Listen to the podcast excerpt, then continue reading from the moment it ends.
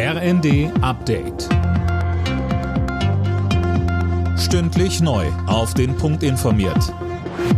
Ich bin Finn Riebesell. Guten Tag.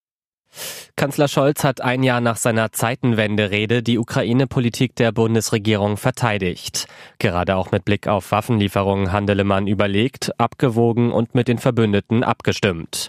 Aus der Opposition kam Kritik. CDU-Chef Friedrich Merz. Wir wollen Sie bei Ihren Bemühungen, diesen Krieg zurückzudrängen, weiter unterstützen. Wir tun das aus tiefer innerer Überzeugung. Wir bleiben aber auch dabei. Sie bleiben heute ein Jahr nach dem Beginn des Krieges weit hinter den selbstgesetzten Ansprüchen ihrer Zeitenwende zurück. Das muss in den nächsten Wochen und Monaten besser werden.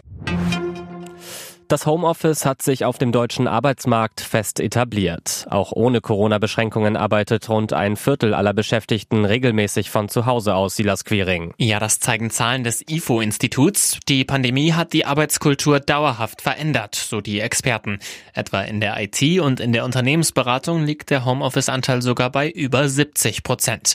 Laut einer Bitkom-Umfrage können viele Beschäftigte auch ihre Arbeitszeit oft flexibler gestalten, werden nach eigenen Angaben aber aber auch stärker von ihren Vorgesetzten überwacht. Aufeinander abgestimmte Taktzeiten für Züge wird es bei der Bahn wohl erst in Jahrzehnten geben. Wie das ZDF berichtet, soll der Deutschlandtakt erst 2070 kommen. Hauptgrund die enormen Kosten für den Ausbau der Schieneninfrastruktur. Heute will der Berliner CDU-Landesvorstand entscheiden, ob man Koalitionsverhandlungen mit der SPD aufnimmt. Bei der Wiederholung der Wahl zum Abgeordnetenhaus hatte sich die CDU klar durchgesetzt. Gestern hatte die SPD schon grünes Licht für Koalitionsverhandlungen mit der CDU gegeben. Alle Nachrichten auf rnd.de